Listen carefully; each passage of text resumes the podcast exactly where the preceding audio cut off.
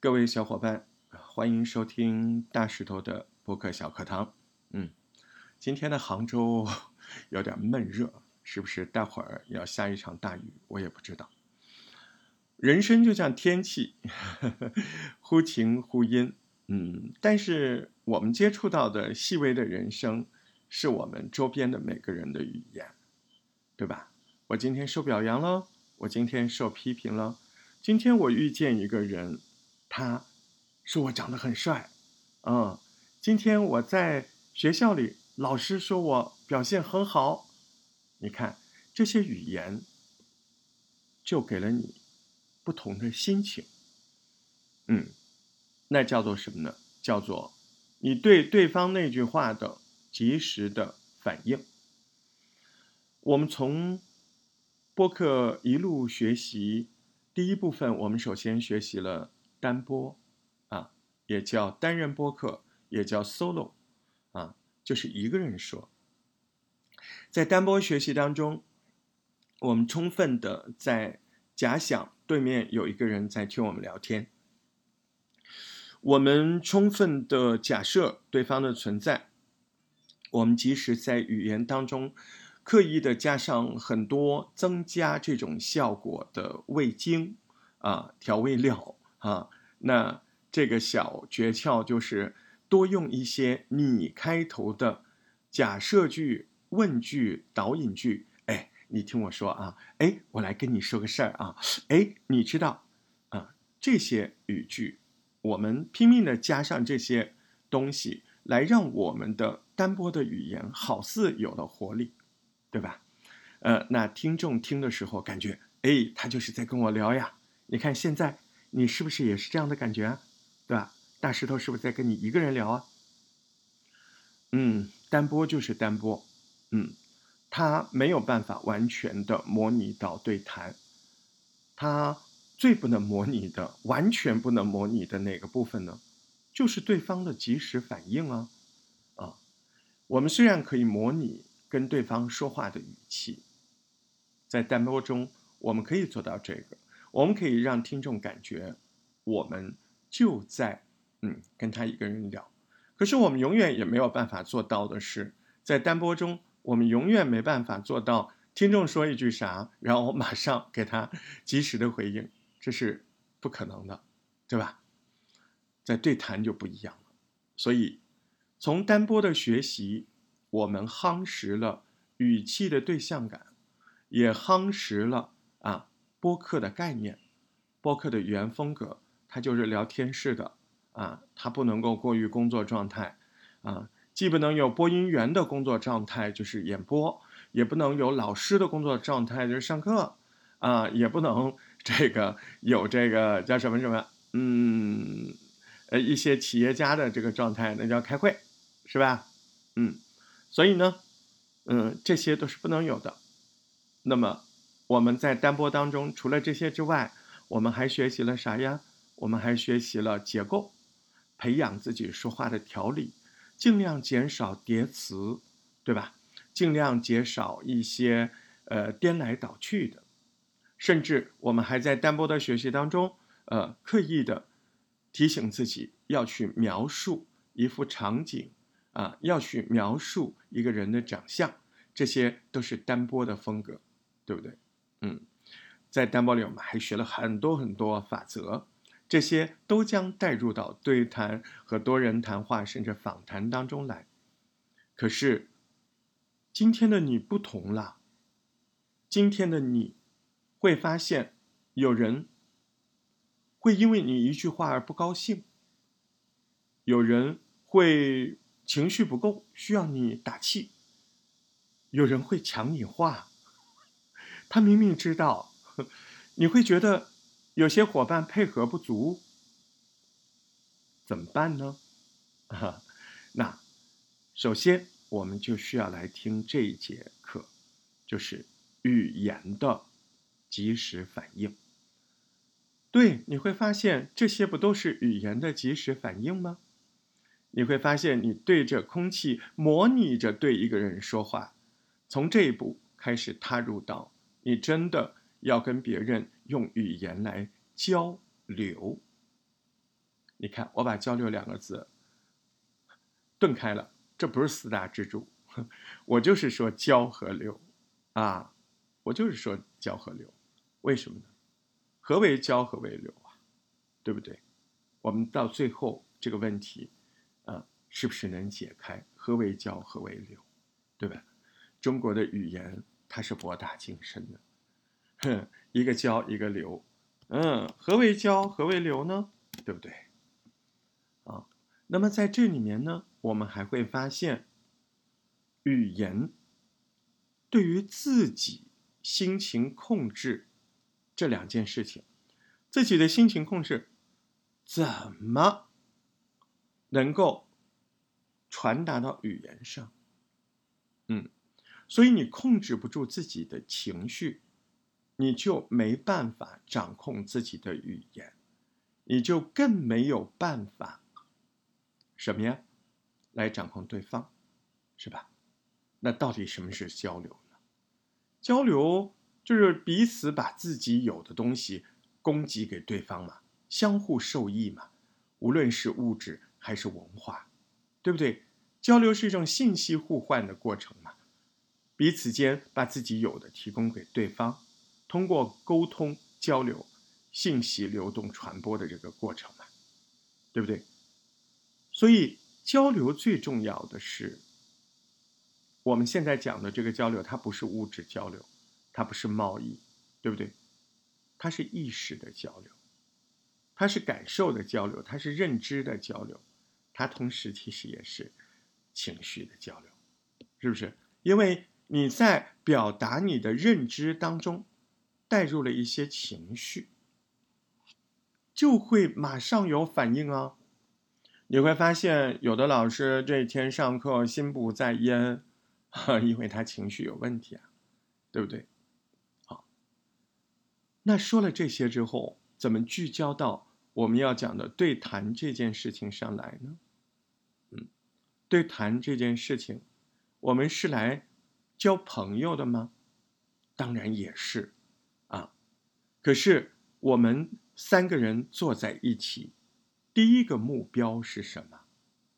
那每个人不一样啊，对不对？嗯，首先是主理人。主理人，你的目标是什么？你的目标是营造一个啊很生活的生活场景，然后带着小伙伴走完整个你的那个 X 提纲，就是我们要聊的那几件事。那么你还有 Y 提纲，Y 提纲跟 X 提纲其实是一样的，它是 Prove。它是加强版，对不对？因为在跟 X 提纲完全相同的走向之上，Y 提纲增加了好多细腻的问题。那么这些问题的作用是什么？当然，首先的作用是增加听众对这个节目的听感，对不对？那你在设计这些问题的时候，原理是什么呀？啊，充分的考虑，呃，两点。第一点就是听众对这个节目的感受。第二点，你还会考虑对方的心情吧？是不是？因为通过主理人，我们还要什么？我们还要烘托这个主输出人在这次录制当中的心情。是不是他播讲了心情的好坏？那你说，主理人他的责任跟这个主题讲不讲得清楚有直接的关系吗？其实没有，你会发现那件事儿是主输出人的任务，你呢跟这个答案呢有间接的关系。你要清楚的是，哪怕你觉得你心里觉得你对这个问题回答的比主输出人还要好，你都不能作声，因为那不是你的事儿啊。你说出来了之后，主输出人的心情怎么样？你不是抢了主输出人的戏吗？你不想想，作为主理人，你为什么要选这个主题？结果你比人家主输出人还懂。那不是主输出人不够，是你不会问问题。你也不清楚，你作为主理人的责任是什么？你也不清楚如何精准的评价主理人在一期节目里的好与坏。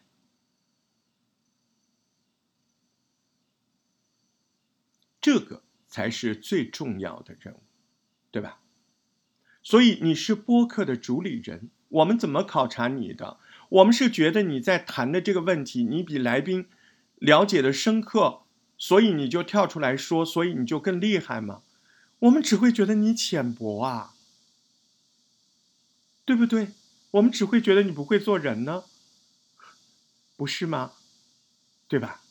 因为知不知道这个问题有多重要呢？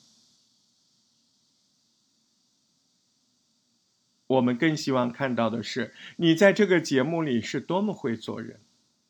是多么会鼓励，是多么不抢别人话又带动别人的情绪。一而再再而三的跟各位说了，播客节目不是听具体内容的，播客节目最大的赢家一定就是主理人，在各种节目里展示出自己的人性，那就叫人设。好，这个加减法你懂了吗？如果在一期节目里，你不敢不不去管人家主输出人的情绪，然后非要在后面加上你自己的对于这个问题篇幅比那主输出人还要多，我们听完这个节目只会觉得你这个人情绪是不是有问题，情商是不是不够啊？对不对？所以在这边，你需要清楚，一期节目主理人到底得到了什么？主理人要得到的是听众对你人性的认可，而不是对你及时问题能不能够回答。你当时觉得那个问题有多重要都不重要。随着时间的推移，你再去听你那个节目，你就知道你犯了多大的坑。你的人设损失有多大？是不是在里面听到一个执拗的你，一个毫无控制能力的你，一个完全不知道播客到底应该干什么的你？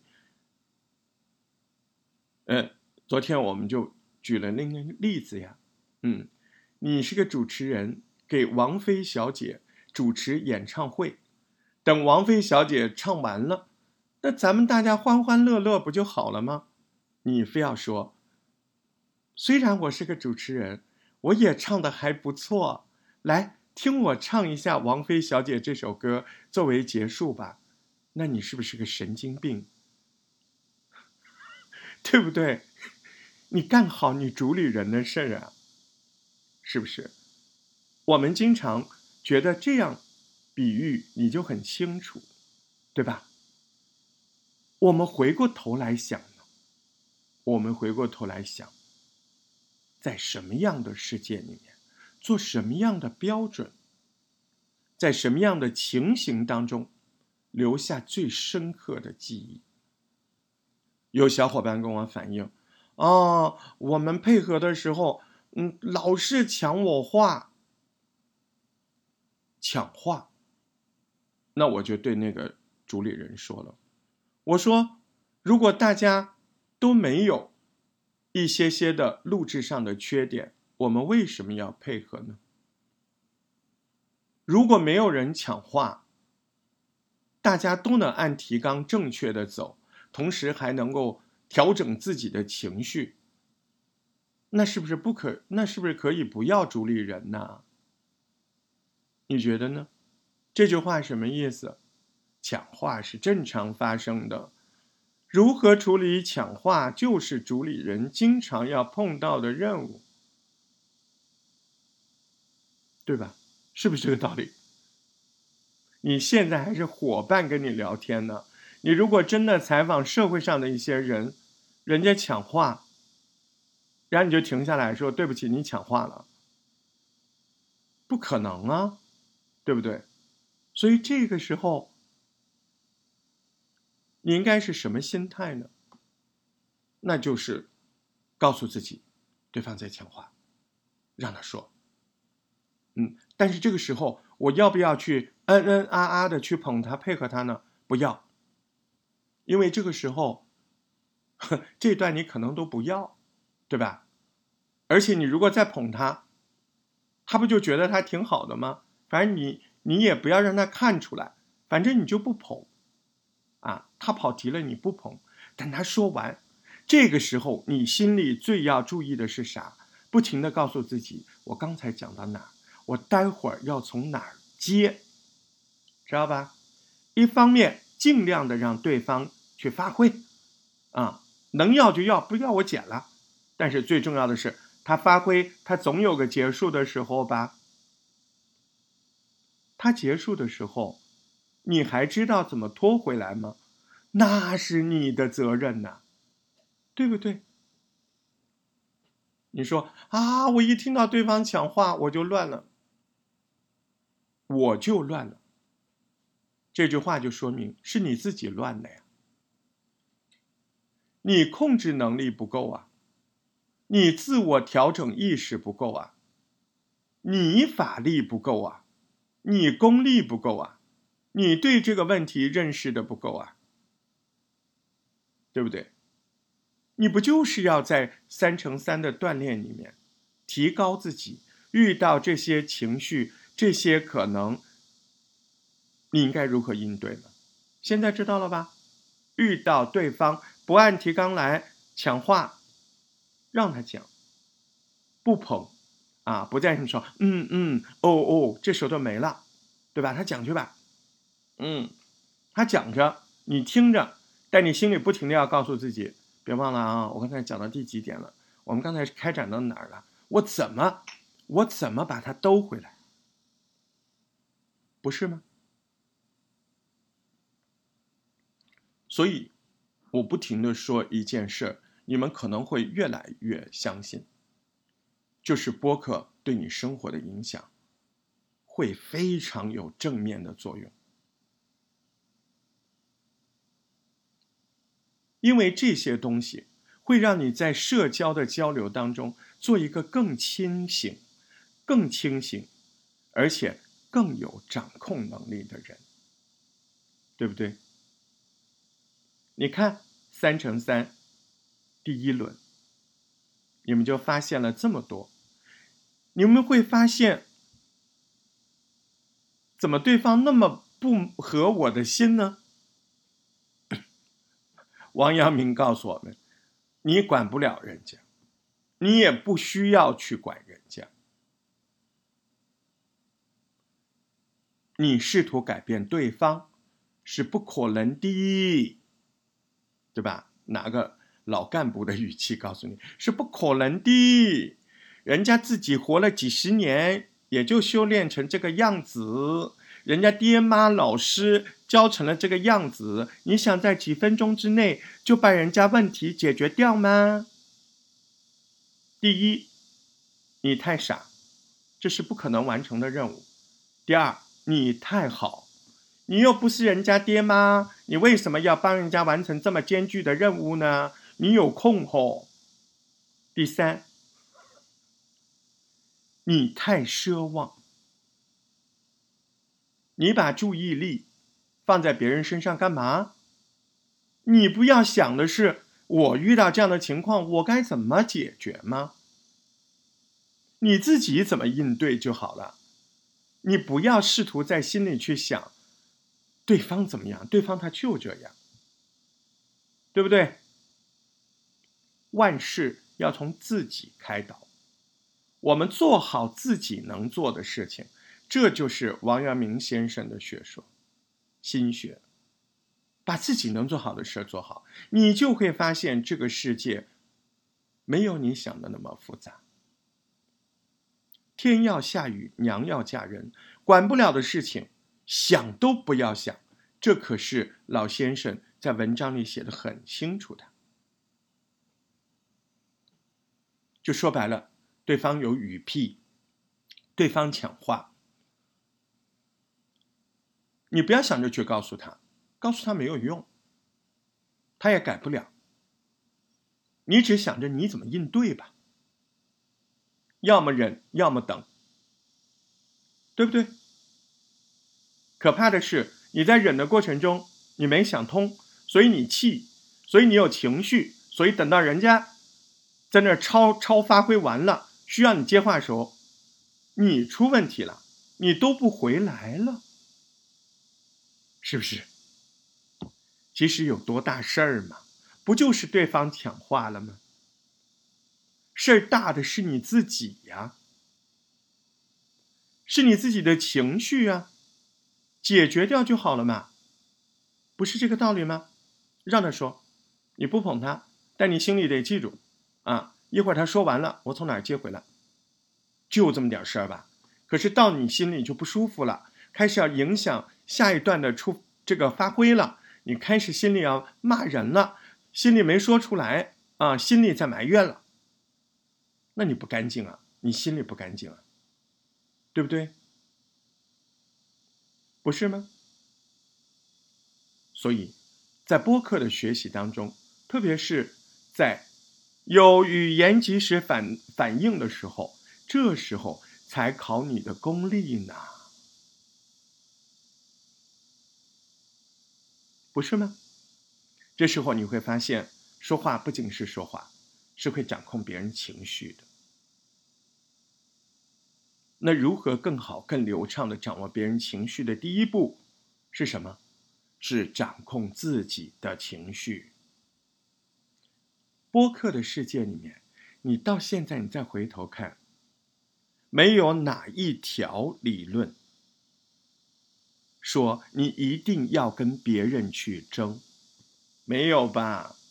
播客从哪一条讲结构的理论都说避开、避开、避开。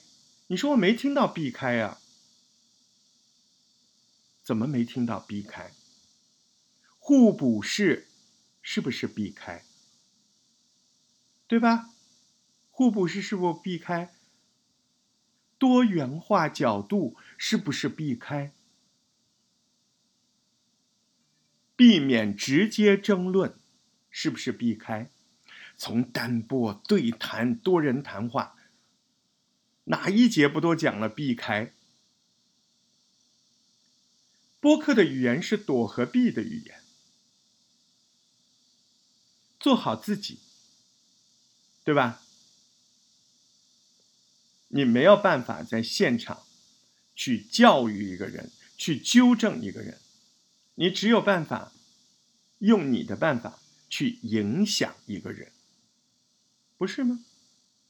所以播客最精彩的地方，它是影响派的，他不建议你直接就某个问题跟对方分析争论，他尽量从理论上去避免这件事情，这是最聪明的，因为即使你争论赢了。对方面子也下不去，那叫情绪也跟不上，情绪跟不上，你仍然他就不愿意接受你的道理，他心里甚至会估量，就你说的对，有什么了不起，对吧？是不是这样子？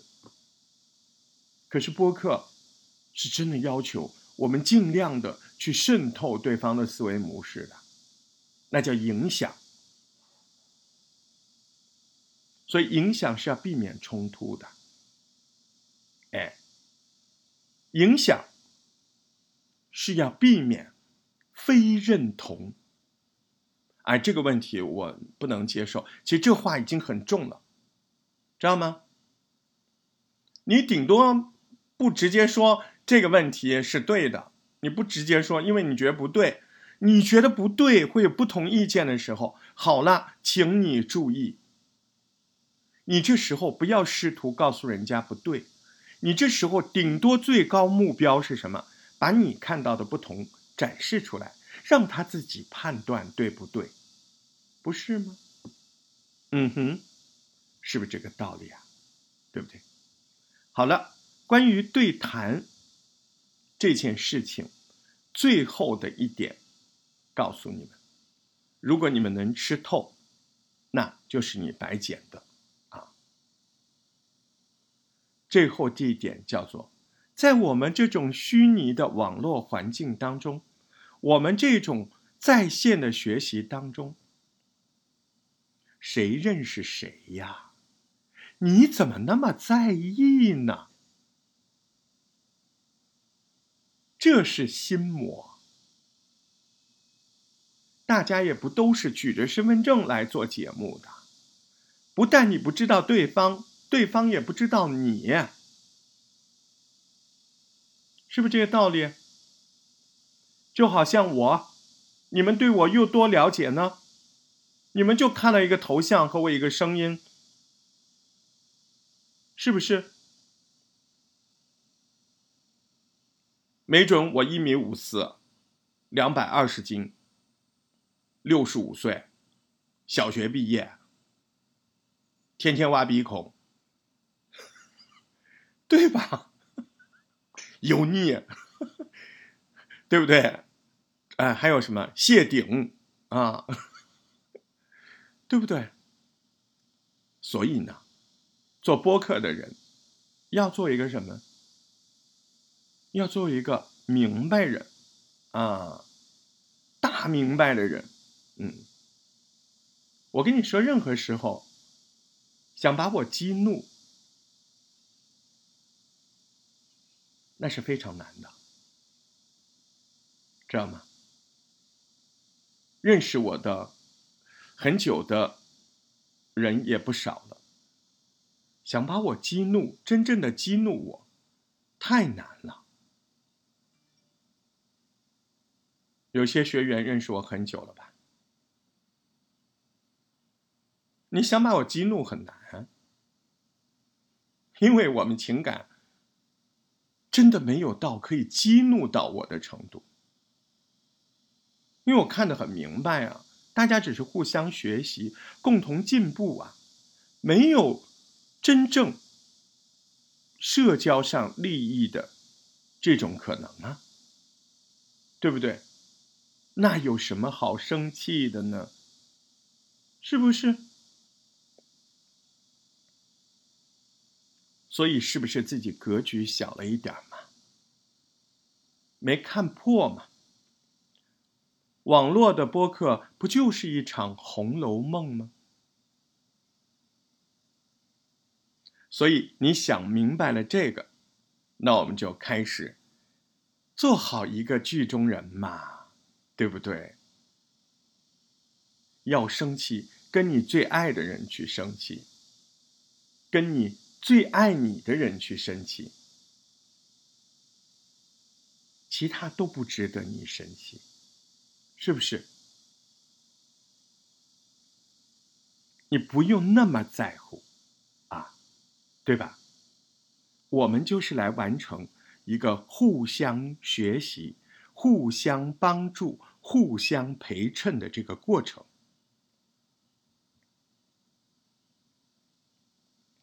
所以在这里，你想变得美，你心里得干净，得宽容。真正的宽容，不是包容，是一定高度的不在意。这句话，我不知道我讲的透不透，我也不想讲透。懂得自然懂，是不是？这节小小的分享就到这儿了。刚才。我们详细的分析了，在语言对谈聊天式的语言当中，我们该采取什么样的心情去录制？我们应该站在什么样的一个思维高度去掌控自己，管好自己能管好的事，避免不必要的矛盾情绪，快乐的生活。是在于你知道什么是重点，快乐的做节目，你也知道你把你要的东西要到其他人，你没必要管，也管不了，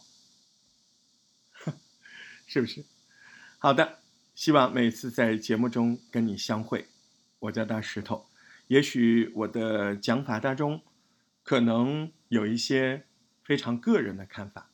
如果你觉得你有你个人的看法，也欢迎你在节目下面跟我交流，或者加入我们的听友群。啊，大石头这三个字的汉语拼音全拼加上一串数字，搭大师石头头八幺八。哎，在哪个软件？在那个能发朋友圈的软件啊？你加这个搭大师石头头八幺八，你就能找到那个人了。那个人就是我哦。好。我们在那儿相会吧。